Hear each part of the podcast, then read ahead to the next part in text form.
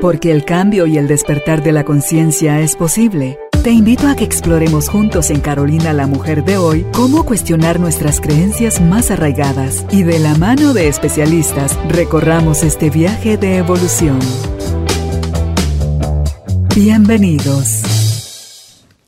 Hola tribu de almas conscientes, qué alegría estar nuevamente reunidos en este espacio para seguir aprendiendo, sanando, conociendo, haciéndonos conscientes de nuestras creencias, de esas cosas que nos han limitado, esos sueños que tenemos y por qué no los hemos realizado. Eso que nos hace expandirnos, eso que nos hace sentirnos contraídos, todo viene desde un espacio, no es como dice Marisa, místico, mágico, misterioso, ¿no? Es algo que está sucediendo dentro de nosotros y hoy nos acompaña para aclarar todas estas dudas Alejandra Llamas, ella es autora de nueve libros. Hoy conversaremos sobre el noveno de ellos, que es el más reciente que ha lanzado, que se llama Conciencia, Enseñanzas de la Verdad.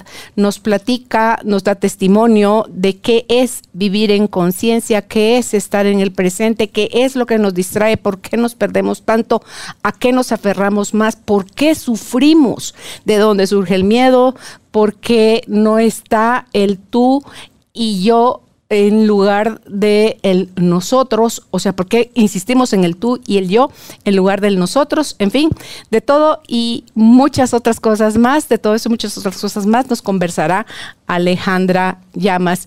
Para mí es un gusto poder conversar hoy con ella y a ti te doy la bienvenida. Bienvenidos, bienvenidas, empezamos.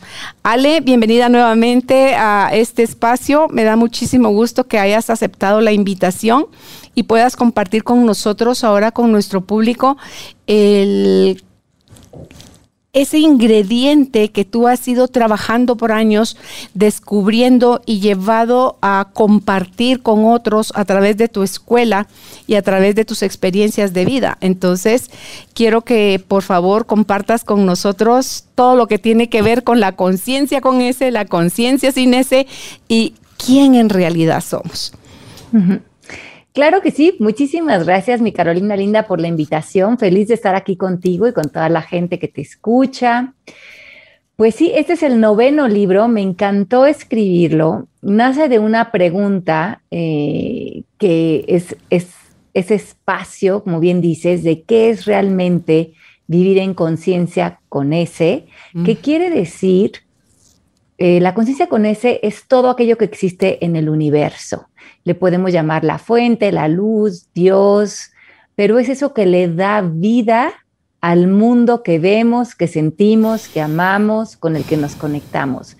Aunque a veces para nuestros ojos esta conciencia no está visible, porque muchos vivimos apegados nada más a lo que vemos y sentimos, hay una conciencia invisible que mueve todo. Se ha estudiado desde el punto de vista científico, se ha estudiado desde el punto de vista espiritual, se ha comprendido también desde un punto de vista religioso, pero sin duda la conciencia con ese es como la ley de gravedad. Desde el puerto donde la visitemos está actuando, está actuando sobre nuestras vidas y está actuando sobre nuestra evolución. Y por eso es tan importante que reconozcamos que somos parte de esta conciencia, porque es lo que hace que en el universo todo esté unido. Entonces, creamos o no que hay una conciencia con ese, es como la ley de gravedad, no le importa, esta está actuando y está eh, generando el mundo que vivimos. Y mira que eso que tú dices se puede estudiar, por supuesto, desde todos esos polos o todas esas miradas, pero me encanta más cuando tú dices que se puede estudiar o nos podemos rendir ante la conciencia de nuestra propia sabiduría interior. Y mira que estamos súper desconectados de ella, sintiendo que hay que hacer muchas cosas, convertirnos en en algo especial o, en, algo, estudiar teología o yo no sé qué cosa o saber más de la ciencia, en lugar de rendirnos a esa parte, porque cuando tú decías que está en el cosmos y está en todo, digo yo, pero es que esa esa es nuestra verdadera esencia, Ale. Eso es lo que somos, pero no vivimos desde ahí. Ahí viene lo, que decías al principio de la conciencia con C. que esa es, la conciencia con C es qué tan consciente eres, escrito con C, de que eres parte unida, nunca ha sido separada de la conciencia con S. Cuando somos muy pocos conscientes, estamos dormidos. Es con lo, que hemos escuchado. ¿Qué significa estar dormido? Estás muy apegado a la personalidad que viene del griego de la máscara, utilizando una máscara para pertenecer, para conectar aparentemente, para estar en el mundo. Y en esta postura nos volvemos personas que pretendemos, que nos enojamos, que sufrimos, porque nos volvemos este pequeño personaje que nace de un yo ficticio. Ahí nos desapegamos y es cuando vivimos desde la lucha, el sacrificio, el sufrimiento, vemos carencia en nosotros, en nuestras relaciones, en el entorno. La mayoría de las personas ahorita en la humanidad puntualmente, el 78% de la humanidad vive en estados muy dormidos ante su conciencia.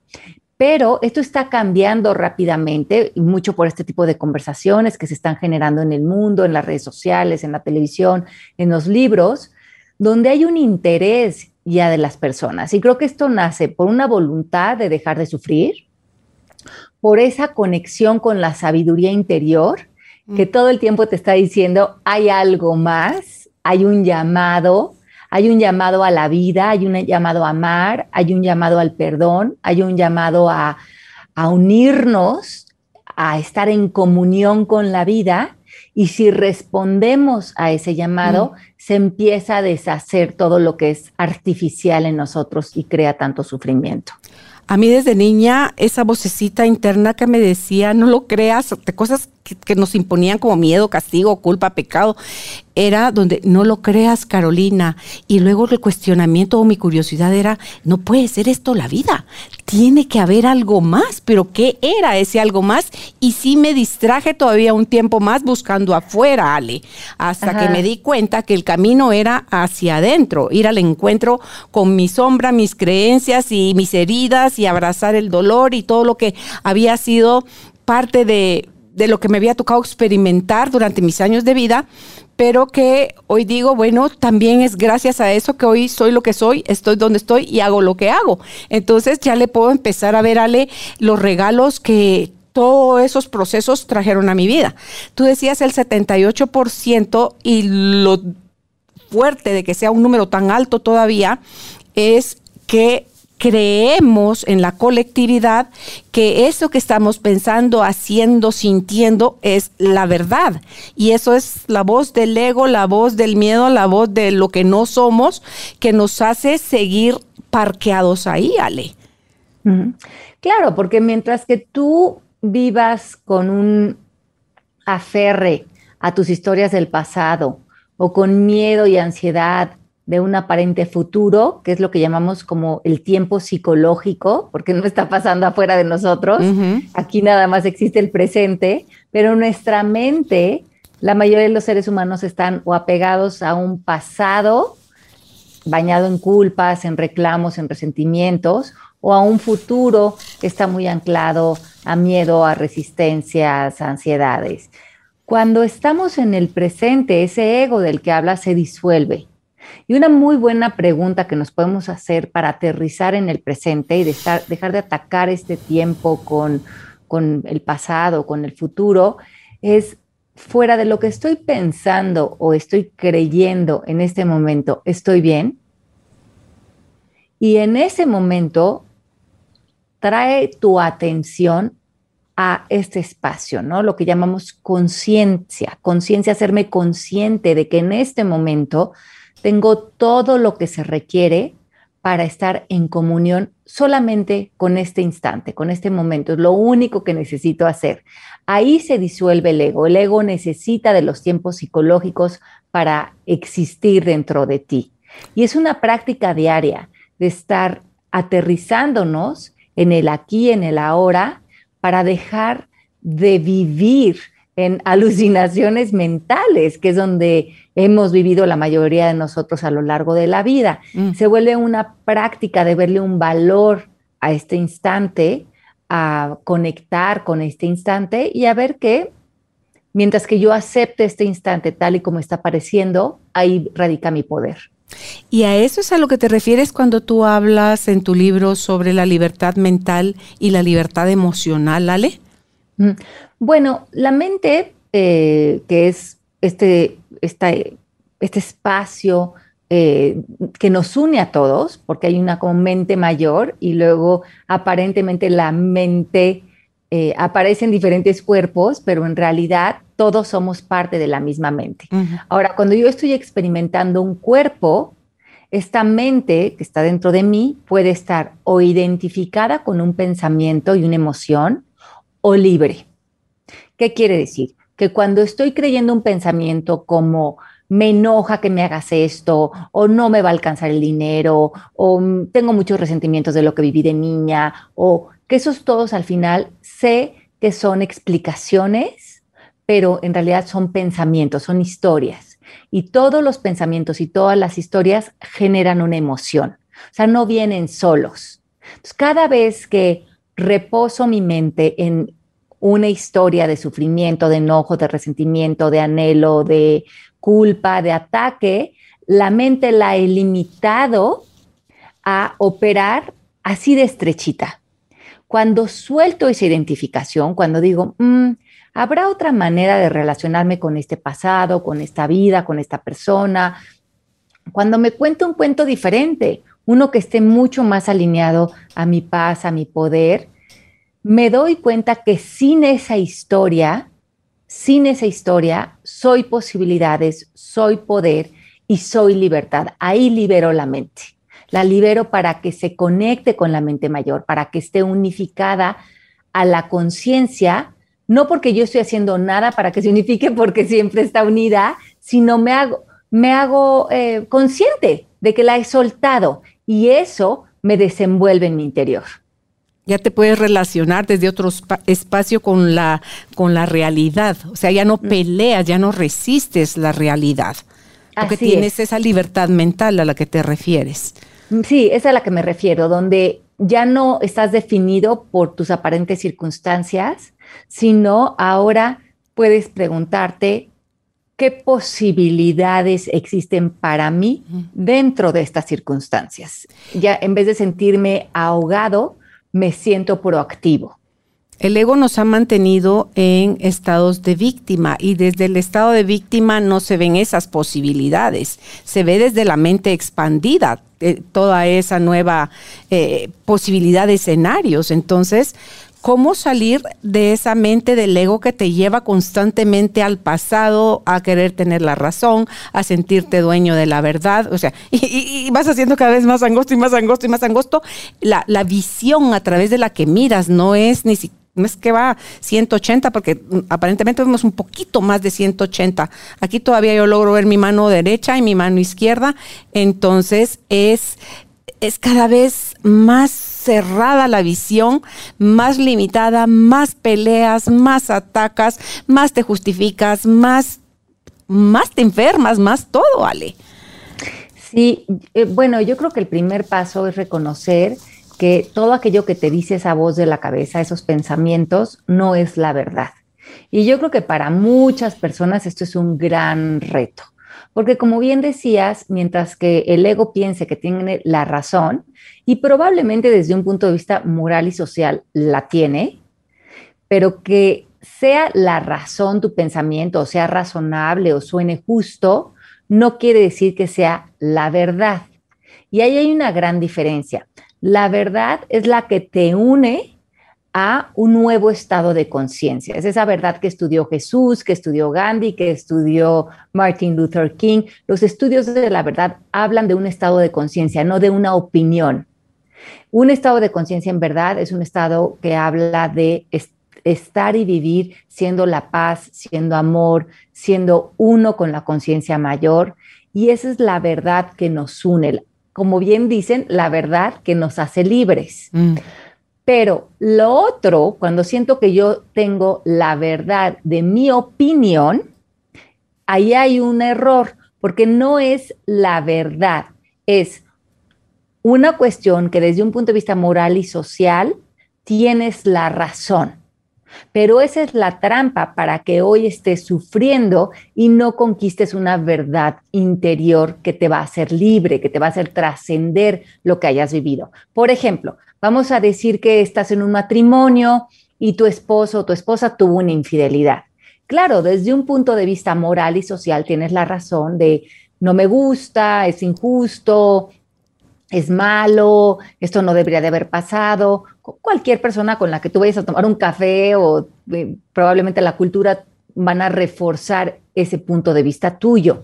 Entonces, desde esa ancla del refuerzo de la cultura y la sociedad, te vas a quedar atorado siendo a la que traicionaron o al que traicionaron, la víctima, mm. el enojado, porque solamente puedes ver esa vivencia desde el ego, desde la victimización, desde el enojo, desde la frustración. Ahora, si yo quiero trascender esa vivencia, no lo podría hacer desde la razón tendría que conquistar un lugar dentro de mi sabiduría interior, dentro de mi inteligencia espiritual y primero que nada aceptar que esa ya es la realidad.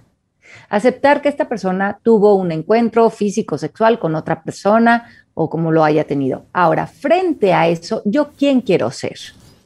Quiero ser poder, quiero ser posibilidades, quiero ser bienestar, quiero ser paz, quiero ser amor y entonces me acerco a esas circunstancias hablando desde ese estado de conciencia, el que yo haya elegido amor, buena voluntad, aceptación, y entonces veo que sigue para mí, pero no generando un drama, sino construyendo algo eh, productivo para eh, mi diseño interior de cómo me quiero sentir, cómo quiero estar, quién quiero ser frente a determinada situación, porque es donde tengo real control, no en lo que vaya a suceder afuera de mí. Y el drama, Ale, que como tú mencionas, que es donde caemos con tanta facilidad y por mucho que digamos, eh, a ver, ¿quieres tener la razón o ser feliz? Ser feliz, dice la gente. Mentira. Queremos tener la razón y por eso es que peleamos y damos tanto, tanta batalla con, con el drama. Tú mencionas en tu libro Ahimsa, que es la no violencia, que era la mirada de, o sea, ese fue el logro de mm, Gandhi, o sea, que logró todo lo que logró la separación de la India de Inglaterra a través de la no violencia, no hubo una bala, no hubo un fusil, no hubo nada, sino que fue nada más el silencio y el tomar el espacio que a él le correspondía y ver las cosas desde otra, desde otra mirada y logró todo lo que logró. Claro, porque hay mucho poder en la no violencia, ¿no? Y esto se ha entendido algo muy diferente, ¿no? Lo hemos visto en las películas de acción o en todo lo que vemos en los medios de comunicación. Eh, hemos entendido a nivel cultural que la violencia o el ataque o la, sumisión del poderoso ante el débil implica poder, así lo decimos, ¿no? El poderoso ante el débil. Pero eh, ahora estamos entendiendo que no, que el, poderoso es el que aparece en un estado de conciencia elevado frente a la vida, como lo hizo Gandhi, y esa presencia tiene mucho poder porque tiene un alto calibraje, donde estamos realmente conectados con la sabiduría, la inteligencia, eh, la intuición, y la conciencia mayor, que nos está nutriendo, nos está dando conocimientos para relacionarnos con lo que esté frente a nosotros. Ahora entendemos que el que está en el plano físico imponiéndose desde su autoridad, desde el dominio de la violencia, en realidad lo está haciendo desde la fuerza. Y la fuerza aquí estaría relacionada con el ego. Ok. Me haces recordar la entrevista que le hiciste a Ashley la chica norteamericana que vive aquí en Guatemala y hace todo lo que está haciendo desde las serigrafías de la gringa. Y eh, cómo tú le mencionas a ella ahí sobre cómo ella está viviendo desde el amor incondicional y cómo ha ido superando todo lo que le llamamos a simple vista peligro, porque todo lo que ha hecho se ve como que, uff, se requiere como de mucha valentía o más bien de mucho amor por el prójimo y por ella misma para poder hacer todo lo que ella está haciendo. Entonces, esa historia que les invito a que la, escuchen porque es un tremendo testimonio. Ahí está en, el Instagram de, Alejandra Llamas, que ahí la encuentran así en Instagram. Em, la pregunta aquí sería, Ale, entonces, ¿qué es realmente vivir en paz? ¿Es salirme del ego? ¿Es estar en conexión con el amor? ¿Es qué es realmente vivir en paz? Bueno, yo creo que vivir en paz, como bien dices, es deshacer las ilusiones mentales que has creído hasta este momento. Es darte cuenta que independientemente de lo que esté pasando afuera, hay un espacio dentro de ti en el que estás a salvo, en el que las aguas están tranquilas. Y es cuando reconoces que no eres nada más este cuerpo, que independientemente de lo que este cuerpo experimente o viva o a lo que esté expuesto, hay un espacio dentro de nosotros que es intocable. Y cuando reconocemos ese espacio dentro de nosotros, cuando aprendemos a vivir reposando en esas aguas serenas que hay dentro de nosotros, entonces podemos permitir que la vida se vaya desenvolviendo de la manera que lo hace, sin mayor resistencia, pero con mucho poder. No quiere decir que vivamos resignados, quiere decir que vivimos activos desde acciones conscientes. Sí, al aclarar la mente, que es lo que sucede cuando vivimos en aguas más calmas, ¿verdad?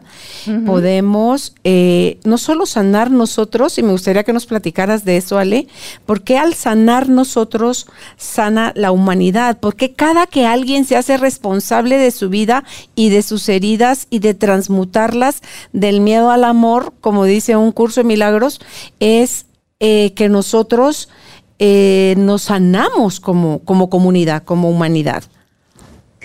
Bueno, porque en realidad los seres humanos, aunque a nivel de percepciones nos vemos unos a otros como si estuviéramos separados, la ciencia ya nos comprueba que como no hay nada separado en el universo, todo es energía unificada, lo mismo sucede con todos los seres humanos. Todos los seres humanos formamos una mente colectiva. Digamos que esa mente no se puede separar, la que formamos todos juntos. Cuando yo me hago responsable de mi pedacito de esa mente, apoyo a la sanación colectiva porque en realidad mi mente es tu mente. Y cuando yo estoy en paz, estoy en buena voluntad, estoy en un lugar de serenidad dentro de mí, tengo un efecto a mi entorno donde se pueden conectar 90 mil personas a mi alrededor y beneficiarse de ese espacio de sanación, como nos explica el doctor David Hawkins. Empezar a quietar la mente con el no juicio es parte de esa sanación, Ale.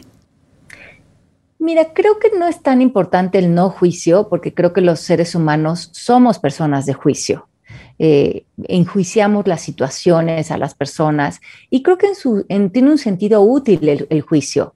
El juicio nos hace también ser personas asertivas en, ciertos peligros o situaciones o eh, diseñar nuestra vida, cómo podríamos diseñar nuestra vida, cómo usar efectivamente el sí, el no, si no existiera un juicio, eh, el, juicio ante cómo vivimos, con quién nos relacionamos, qué nos gusta, qué nos hace felices. Yo creo que los juicios son productivos.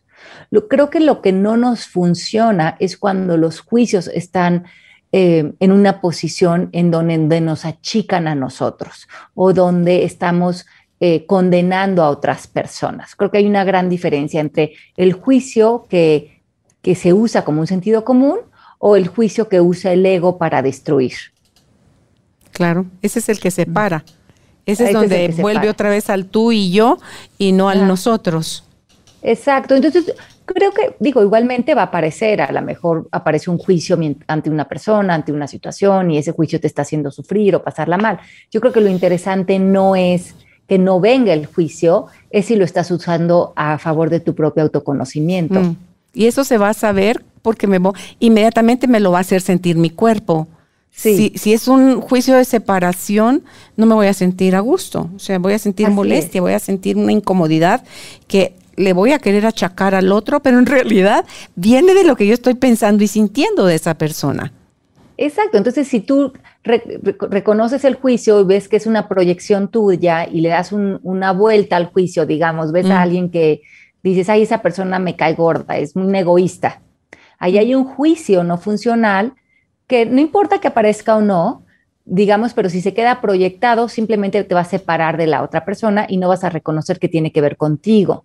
Pero cuando a esa misma oración la regresas a ti y dices, bueno, ¿será que mis pensamientos son egoístas ante esa persona porque podría haber otras cualidades de esa persona fuera de esta calificación, etiqueta que le he puesto? O a lo mejor yo también a veces soy egoísta conmigo cuando no soy generosa en amarme, en quererme, en aceptarme.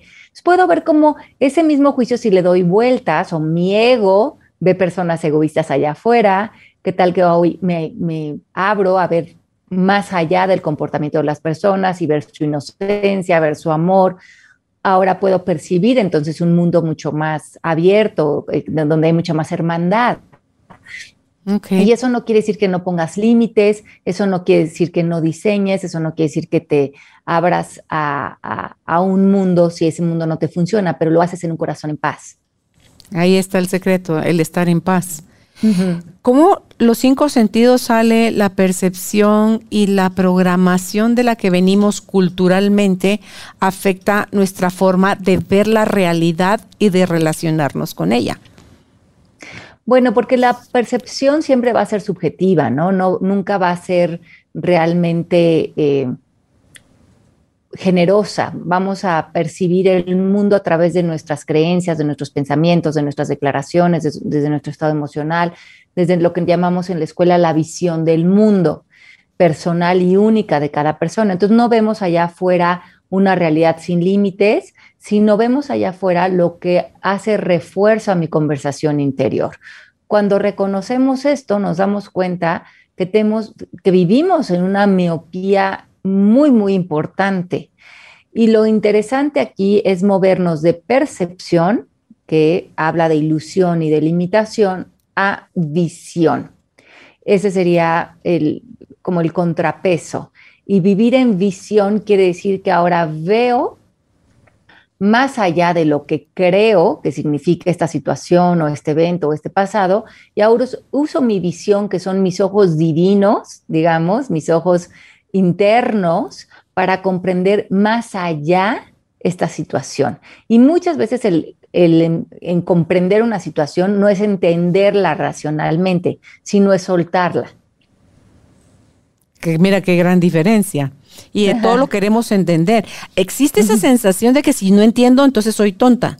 Entonces no me quedó claro. Entonces no me hace sentido. Entonces mejor lo rechazo, lo ataco, lo, lo enjuicio, lo hago, lo anulo. O sea, peleo con eso, lo resisto en lugar de, de nada más eh, aceptar las cosas como están sucediendo, Ale. Estamos tan impregnados de la necesidad de comprender con la idea de no sentirnos tontos y la verdad que hacemos un papel más de tontos cuando queremos forzar las cosas. Es más tonto querer forzar las cosas y no aceptarlas.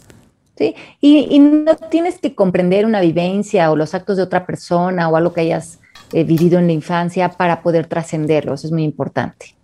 no, no, lo tienes que, no lo tienes que llevar al por qué. Puedes soltarlo y con que lo aceptes, lo transformas. Es cierto. Ahora bien, cuando no estás soltando, cuando no estás transformándolo, es porque estás viviendo la vida desde la postura del ego. Si nos puedes hablar sí, porque te has hecho tan pequeño como tu historia o tu vivencia o tu pasado o lo que la otra persona hizo o dijo o pensó y ahí mismo tú estás haciendo una conexión de ese gancho que me engancha, ¿no? Donde no veo que lo que me está enganchando a la reacción es mi ego y que si suelto la reacción podría elegir responder desde otro lugar. O sea, para eso tengo que hacerme consciente de qué tipo de conversaciones son las que vivo conmigo y vivo con los demás.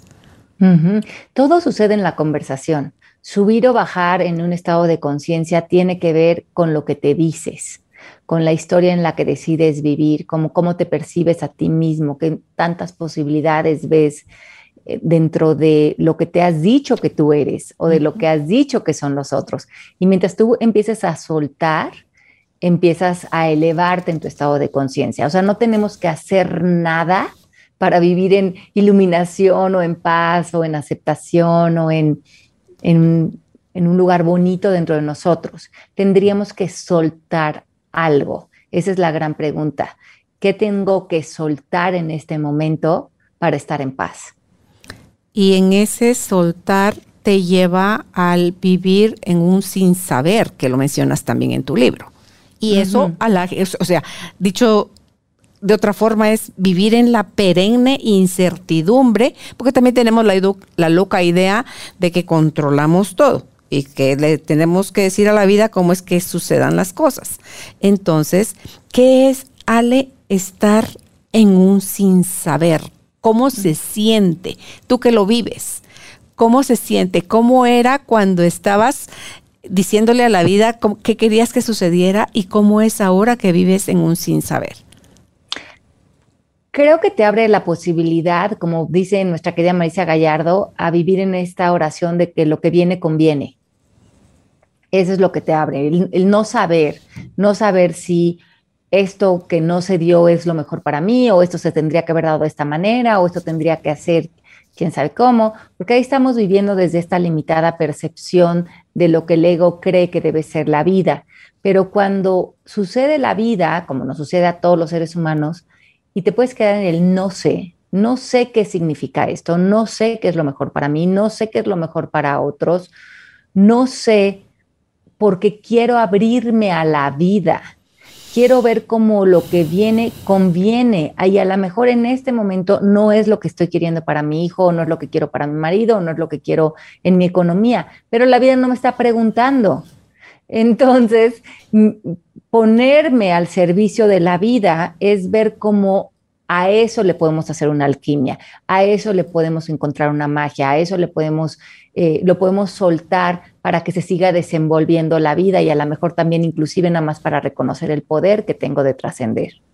Sí, que no es, no equivale a hacer como un trozo, un pedazo de corcho flotando en el río que, que lo lleva para donde él quiere, sino que es nada más entender de una vez por todas, Ale, que no sabemos. Porque eh, creemos además, me encantó eso que dijiste, eh, de que dice Marisa, lo que viene conviene. Dije yo, Jesús, eso es aceptar. Eso es aceptar que, que, lo que está sucediendo ahorita es lo que tenía que estar sucediendo ahorita y porque tiene un para qué, la vida lo está viviendo para mí, para que yo pueda usarlo de trampolín, despertar, evolucionar, trascender, lo que sea, o como dicen los chinos, o lo puedo ver desde problema, o es un problema, o es una oportunidad. ¿Qué mirada le quiero dar a lo que me está sucediendo? A mí me costó un montón entender eso, porque era mucha mi rebeldía y mi terquedad. Decir, pero no, es que así no, Dios, yo solita me infringía más más sufrimiento, con esa testarudez, con ese no aceptar, Ale. Y hoy sé que todo lo que a mí me ha pasado es parte de lo que yo tenía que vivir. No sé, yo quiero vivir 104 años porque se vale pedirle a la vida, porque me encanta lo que hago y me veo sirviendo a los, tengo 62, me veo sirviendo a los 80 todavía con, mucha alegría y con mucho entusiasmo. Y eh, digo yo, lo que sea que vaya a suceder de aquí al momento en que yo me vaya, porque en realidad no sé cuánto tiempo voy a vivir, pero lo que viva lo quiero vivir con más conciencia, con más aceptación, con más dejándome sorprender por la vida, porque la vida es maravillosa. Las cosas que te presenta cuando tú le dejas de decir qué fregados quieres. Me encanta. Claro, y, y es que es como dice la maestra Byron Katie, ¿no? Pelea con la realidad y perderás el 100% de las veces. Eh, la vida en muchas ocasiones no, nos está preguntando si te gusta o si no te gusta lo que, se está, lo que está apareciendo. A lo mejor una enfermedad, una muerte, eh, un abuso sexual, yo qué sé, ¿no? Las personas que nos están viendo dicen, pero ¿cómo aceptas eso? Pero es que si ya apareció, por más de que te quejes, lo pelees, eh, le digas a la vida que no estás de acuerdo, si eso ya apareció, nuestro poder no está en resistirnos, está en aceptarlo y frente a esa aceptación podemos hacer muchísimas cosas. Podemos pedirnos qué queremos hacer frente a esta situación, podemos pedirle a otros, podemos tomar decisiones, podemos comprometernos o no comprometernos a determinadas situaciones, pero no desde el enojo y la victimización o desde el deseo de que las cosas no, no sean como son, sino desde la aceptación. Entonces hay un infinito número de aristas que aparecen para nosotros y la más importante es nuestro poder. ¿Cuáles son esos obstáculos, los más grandes obstáculos, Ale, que nos impiden vivir eh, desde ese espacio de conciencia, de presencia, de fluir, de no control? Pues yo creo que el mayor obstáculo es que no, no, sabemos que estamos dormidos. Ok. Es, como el pez en el agua, ¿no? Eh, le dices, ¿cómo reconoces que estás en agua al pez? Pues, mm, ¿cuál agua? Hasta que lo sacan del agua. Ajá, hasta que te sacan y, te, y despiertas, reconoces cómo estabas tan dormido, ¿no? Tan mecanizado en el sufrimiento. Pero una persona que no tiene el mayor interés en hacer ningún tipo de cuestionamiento, probablemente va a morir dentro de esa, de esa agua que sería en este caso el ego y ni siquiera lo reconoció. Sí, pero como hemos vivido evidenciando todo esto a través de los cinco sentidos, pero mira, no me pusiste atención, te estoy diciendo, me hizo, me dijo, no me dio, me quitó, me puso, o sea, entonces tiene que ser eh, verdad, tengo que tener razón, sí o sí soy la víctima, sí o sí el otro tiene que pagar, porque eso es algo también que vivimos bien fuerte. Si me hiciste algo para que yo, y, y es que ni es real, tenga paz, tienes que tener un castigo. Tiene que pasarte lo mismo. Tienen que privarte de algo que ames, que te duela. Entonces, vivimos desde toda ese, esa historia que nos contamos, Ale, donde no nos hemos dado cuenta, porque nadie nos lo enseñó, que al caer en ese juego, lo que estamos haciendo es convirtiéndonos en la misma energía del que estamos llamando perpetrador o victimario. Nos estamos volviendo igual que ellos. Claro, y además no estamos reconociendo cómo esa conversación, como bien dices, está resonando en nosotros o tampoco nos hacemos responsables de nuestra participación en las circunstancias.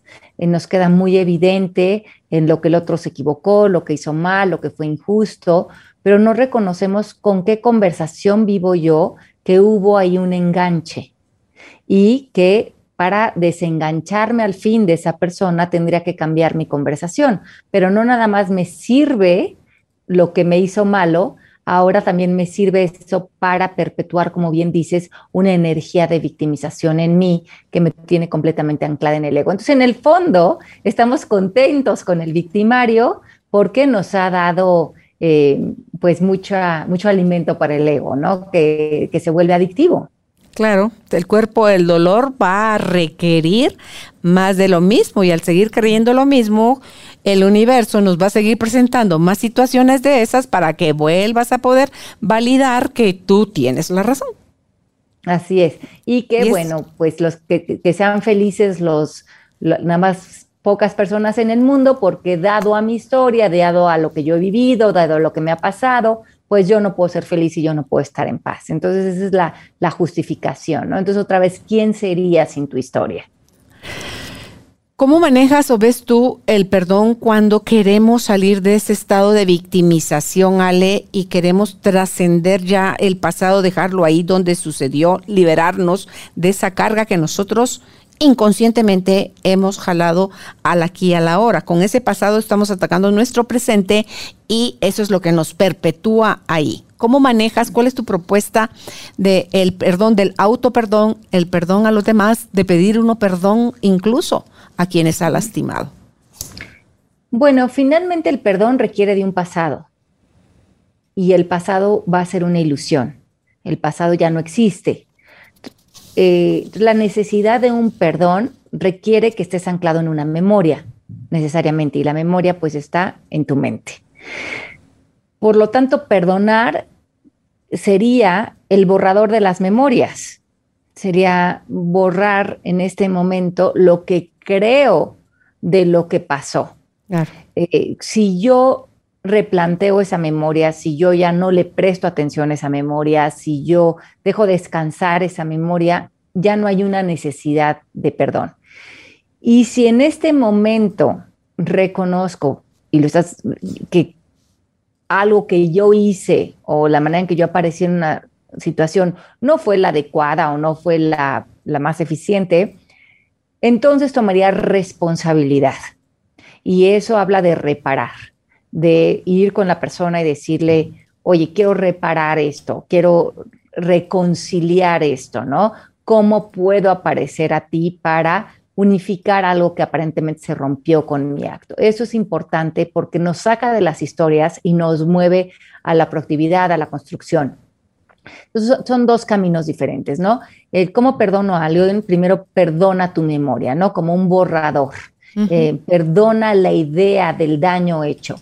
Y si sí hubo algo que te gustaría reparar, háblalo, pero desde la responsabilidad, no desde el reclamo. Ok, que eso, además, cuando no viene desde esa idea de reparar, vas y pides perdón, y si no te quieren perdonar, encima te enojas. O sea, esa no fue una petición real de tu corazón, porque tú debes dejar en libertad al otro de si te quiere o no perdonar, si él quiere seguir sosteniendo en sus manos ese carbón encendido, que es al final lo que todos hacemos. Y, y dice un curso de milagros que el verdadero perdón es darse cuenta que no había nada que juzgar. Porque cuando nos detenemos a ver a Ale con más amor que la otra persona lo que hizo, lo hizo uno, desde su estado de nivel de conciencia, desde sus heridas, desde sus creencias, desde su que creía que iba a obtener un beneficio o lograr algo a través de lo que me hacía o me decía. Entonces, ya ahí, el, solo ir teniendo esa comprensión le va bajando uno como su, su toda esa ebullición y todo ese ruido que tenemos interno, que viene desde el juicio y de te mereces el castigo y mi odio y mi rechazo. Entonces, ¿cómo va bajando, va bajando? Hasta que uno, te liberas a ti, dos, liberas al otro, eliges vivir en conexión con el amor y estar en paz, Ale. Sí, y esa pregunta tan importante, ¿no? Porque eh, esta idea de que necesito que la otra persona piense, diga o haga algo para que yo sea feliz o yo esté en paz. Y cuando le sueltas ese poder que le has concedido a otras personas, ese poder regresa a ti. El día que tú puedes decir, me declaro en paz con todos los seres humanos del planeta y hoy y en este instante no necesito que nadie diga, piense o haga algo para que yo me conceda la felicidad, para que yo me conceda la paz, para que yo me conceda la libertad, ese día eres libre. Sí. Ahí entonces, ¿cómo al ser libres, Ale, se vive o se viviría en una mente despierta, en total presencia? ¿Cómo es la vida así? Pues es, un, es una vida muy fácil, porque es una vida muy sencilla en la que recibes el regalo que es vivir, en la que en todo momento estás eh, al servicio del momento presente, en donde ya no estás como con reclamos extraordinarios de un futuro, de un pasado, sino te hace muy feliz una sopita caliente, una buena conversación, un abrazo y lo que aparezca en cada momento, estás listo para ser sorprendido aunque eso sea también una enfermedad o una muerte o un asalto, yo qué sé, lo que, lo que vaya a pasar, que pase, porque es la vida mm. y yo puedo estar al servicio de la vida.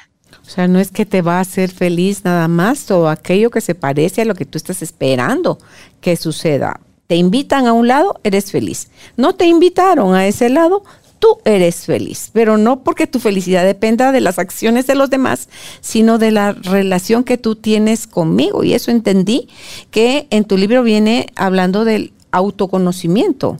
¿verdad? La autoobservación, la autoaceptación y todo eso que nos conecta con, con la verdad, que es desde donde ya se puede estudiar, como tú decías, la conciencia no solo desde la filosofía, desde la ciencia, desde la eh, todas estas áreas externas, sino que desde tu grandeza interior, o sea, de tu conexión con ese ser superior que para mí es con, con el amor, porque yo creo que del amor es de donde, desde donde surge todo, la vida, y para mí Dios es vida y es amor la fuente es el creador, es el universo, es, es el todo, está dentro de mí, está fuera de mí.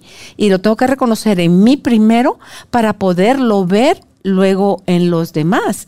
Y yo cuando escucho, ponle que te dicen la frase, amarás a tu prójimo como a ti mismo, un día me quedé yo así como que, ok, ese es un mandato, pero no, no se habrán equivocado en la forma en que pusieron el orden, porque se, se siente diferente si tú dices, como te amas a ti mismo, amarás a los demás, ¿verdad? Pero primero te amas tú. Eso no es ser egoísta. Eso es cuando tú te tienes a ti, puedes reconocer la grandeza del universo, de la vida, de la creación, de la fuente del amor que hay en ti y la puedes ver fuera y ya buscas intencionalmente relacionarte desde esos espacios donde todo es posible, Ale, con tus sueños, con la grandeza, con puedes ver las situaciones, creo yo, como oportunidades para crecer. Y además saber que pues la vida es, es un momento, es, es es muy rápido este, este, este momento, esta experiencia de tener cuerpo, de estar en vida y, es un regalo eh, al del, que venimos a pues experimentar muchas cosas, pero muchos de nosotros vivimos más la vida en nuestra mente que en la vida, ¿no? Que en, en conexión, en sinfonía. Y la mayoría de las personas viven una vida que tiene que ver con lo que piensan o lo que creen y no con la presencia, no con la conexión, no con la comunión. Entonces esa sería como la invitación, empezar a ver desde dónde estás viviendo la vida. Si, si estás viviendo una vida donde estás entretejido con el amor, con la gratitud, pudiendo extender estos, estos regalos de, de la generosidad a la vida, o si en realidad has vivido una vida que no tiene nada que ver con la, con la vida, que es una vida mental, ¿no? Es la, lo ilusorio, ¿verdad? Lo, de la, lo del ego, lo de la vida mental. Y, te ayuda el estar, el, la presencia, el ahorita, aquí, ahora, ¿dónde estás? ¿Cómo está tu cuerpo posicionado? ¿Dónde está tu mente? ¿Te sientes expandido? ¿Te sientes contraído? estás disfrutando de lo que te está sucediendo o estás pensando en las molas del gallo. O sea, que e, esos son las, los ejercicios que son a la vez tan sencillos, Ale, que se, pareciera que son complicados por la falta de, contacto con ellos o, de llevarlos a cabo, que dicen, ay Dios mío, ¿a qué hora? Pues poco a poco. ¿Cuándo? Ahorita. Eh, ya me encontré otra vez distraída, pues me vuelvo a enfocar en el presente y otra vez ya me volví a distraer y ya me vuelvo a enfocar en el presente y así me voy haciendo consciente, creo yo, que la vida está sucediendo todo el tiempo para nosotros. A mí eso me encanta. Em, hay otra cosa, Ale, que yo creo que, eh, que, que nos confundimos al principio mucho, es el querer nosotros cambiar al mundo, o sea, vemos al mundo desde el cristal empañado interno y lo queremos cambiar. Cuando nosotros no venimos ni a cambiar el mundo, sino a trascender nuestro estado de conciencia. Sí, la mayoría de las personas, y muchos a lo mejor em, empiezan un trabajo como este porque nacen de esta creencia de necesito ayudar a otros, necesito salvar el mundo, necesito cambiar eh, cómo está organizada la, vida para muchos seres humanos. Y, es eso, eso para mí suena un poco soberbio y, arrogante porque el mundo en sí está en orden. Eh, lo que no está en orden son nuestros estados de conciencia. si nosotros dejáramos al mundo en paz y aprendiéramos a amar, entraríamos al orden perfecto en el que está en el universo. Eh, entonces, lo, único que realmente eh, necesitamos reconocer es si estamos viviendo en la verdad o si estamos viviendo en la falsedad del ego. Y cuando vivimos en la verdad, nos, nos ponemos al servicio de ese orden, de esa perfección en la que ya está el universo, donde surgen las flores, donde eh, se mueven las estaciones del año, donde cae una nieve divina, donde y entonces reconoces que eres parte de una, evolución que no está en error. Mm, me encanta, y ahí de las mayores eh, maestros es la naturaleza, ¿verdad? Tú que comentabas que ahorita ya, ya, está nevando en Aspen, como los árboles, algunos se quedan en rama nada más y aparentemente lucen dicen algunas personas feos, como que no hay vida en él, pero él está tan contenido en sí mismo que en cuanto pasa la nieve, vuelve la primavera y vuelve a resurgir los brotes de sus hojitas, de sus flores o de sus frutos, lo que sea que, vinieron a ser eh, en la vida y, vuelve otra vez el ciclo y así vamos nosotros también, Ale, porque mentira que toda la vida nuestra es primavera o verano. Tenemos días otoñales, tenemos días de invierno, que creo que es cuando estamos atravesando esas situaciones de sentimiento de pérdida, de abandono o, de rechazo o de cualquier cosa que no esté en conexión con, con la maestría del ser. Vamos a, a, vivir todo esto. Entonces creo yo que los animales, las plantas, como tú decías, el cosmos, todo está unido, creado por, por esta misma fuente que nos creó a nosotros. Y si tan solo observáramos un poquito más, más silencio, porque en el silencio logras esa expansión. Yo, yo cuando me pasan ese tipo de cosas, termino sí o sí llorando porque me rebalsa la sensación de, wow, o sea, es tan rico cuando yo desaparezco y mi, mi parte interior, desde el funcionamiento de mis órganos hasta mi respiración, lo que está afuera, como que todo perdiera forma y es como una energía gigante, grandota, sosteniéndolo a uno, digo yo, Dios mío, dame más de esto. Entonces, si no, él no me lo tiene que dar, soy yo la que tengo que elegir entrar en esos estados. Al es algo excepcional. Sí, es completo reconocimiento. Sí. Hablas en tu libro también sobre, eh, nos estás revelando ahí los secretos de los grandes maestros como Jesús, Buda, Krishna y otros. ¿Qué nos puedes compartir de, esa parte, Ale, para que veamos lo que la vida lleva queriéndonos mostrar cómo es el camino y cómo nosotros estamos tan dormidos y tan entretenidos buscando en otra parte? Bueno, lo que tienen en común todos ellos es que todos conquistaron la verdad, o sea, ese estado de conciencia. Lo que pudieron deshacer fue el ego, y es una vida, una mente completamente libre, disuelta de las ilusiones del ego y por lo que menciono a estos maestros y que hay algunos otros también, es que lo que descubrieron es que fuera del ego, todos vivían en la isla de la verdad, que es ese estado de conciencia, de amor, de plenitud, de perdón, de aceptación, de bienestar interno. Y en ese espacio aprendieron a vivir la vida. Entonces, en el, libro hago hipótesis de recorridos dentro de la mente de cualquiera de ellos de cómo se viviría una vida completamente desapegada del ego. Y esa es una vida donde estamos alineados completamente a la conciencia. Y abrirnos a esas hipótesis, pero si ya le dimos tanto chance al dolor, al miedo, a la negatividad y a todo esto que nos separa, ¿Por qué no abrirnos a estas hipótesis? Porque creo que hasta que lo experimentemos, hasta que lo verifiquemos en nuestro qué hacer y digamos, wow, wow, así, esto, esto funciona. Entonces ya poder hablar desde la experiencia, desde la vivencia, Ale, y compartirlo con otros, en lugar de ponernos a atacar, a criticar, a pelear, a rechazar, porque eso que están diciendo no se parece a lo que a mí me han enseñado desde dos mil años atrás cuando vino Jesús, pero antes de Jesús han venido otros maestros que también, por eso digo, tienen la vida entera, la vida, el universo, queriéndonos mostrar el camino de cómo llegar a la verdad. Y nos hemos resistido o como que funciona un tiempo y luego lo guardan como que fuera un secreto y luego lo guardan y, luego vuelve a aparecer. Veía ahí el que tú mencionas a los Vedas y los Vedas están antes del hinduismo.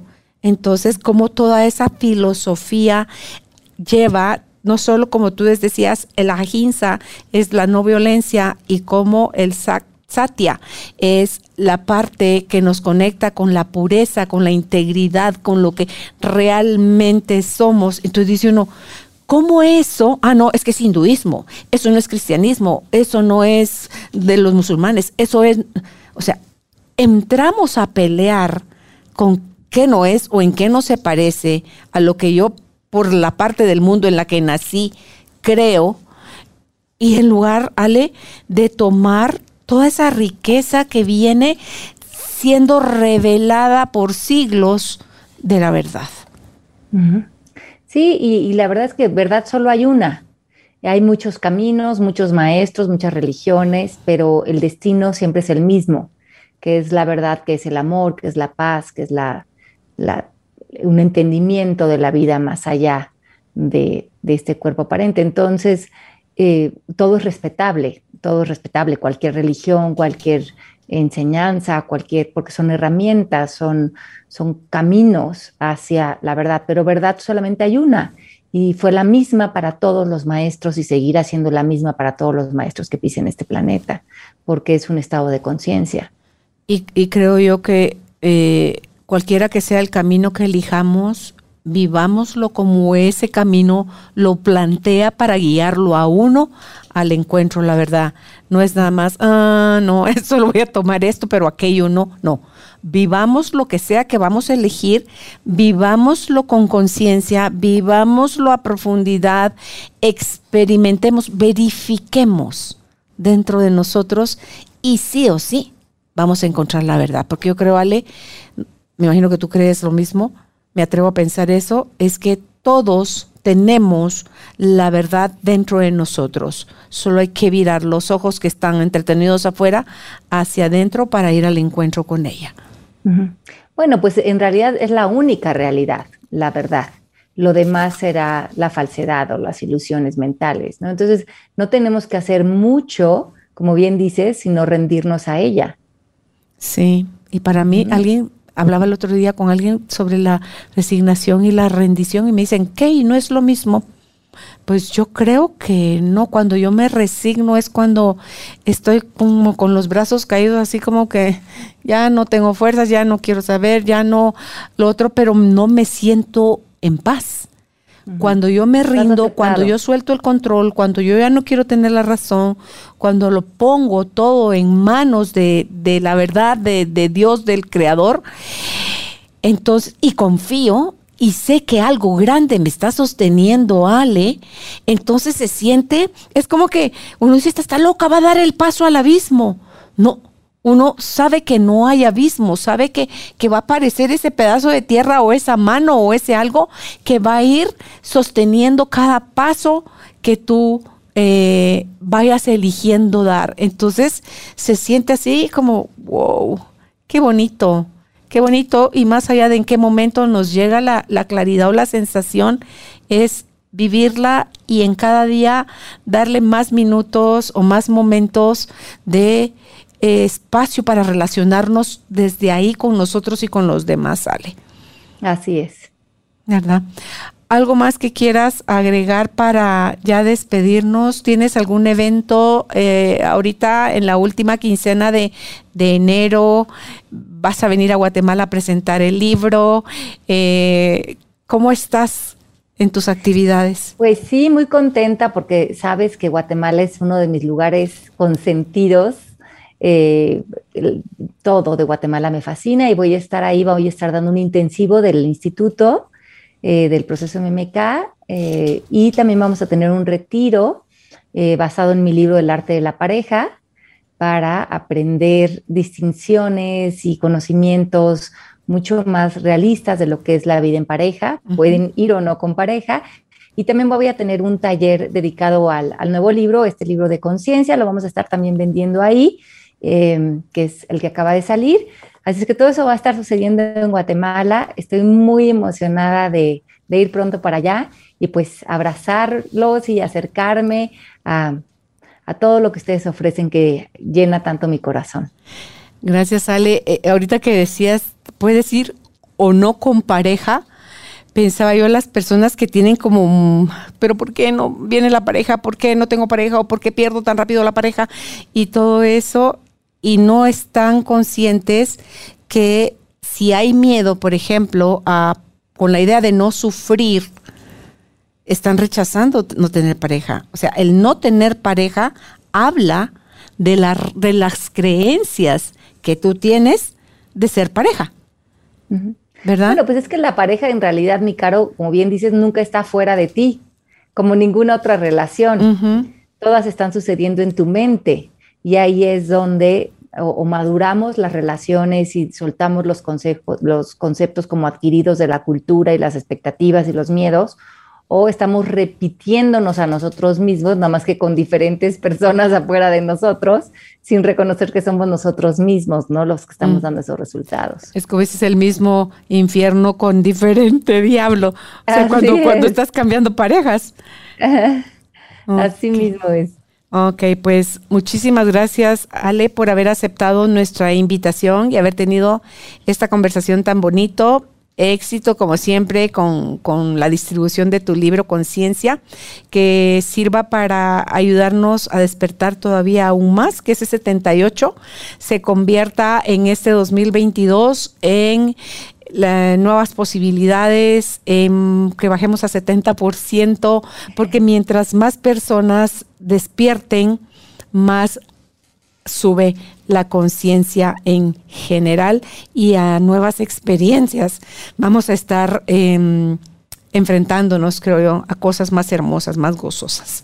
Así que un abrazo a la distancia, sigue disfrutando de la nieve en Aspen y que todo sea de bendición para ti y tu familia. Y igualmente, Carolina Linda, qué gusto verte, te mando un abrazo con mucho cariño y gracias a todas las personas que nos acompañaron. Gracias, Ale. Hasta pronto.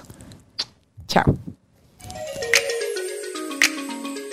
Gracias por ser parte de esta tribu de almas conscientes.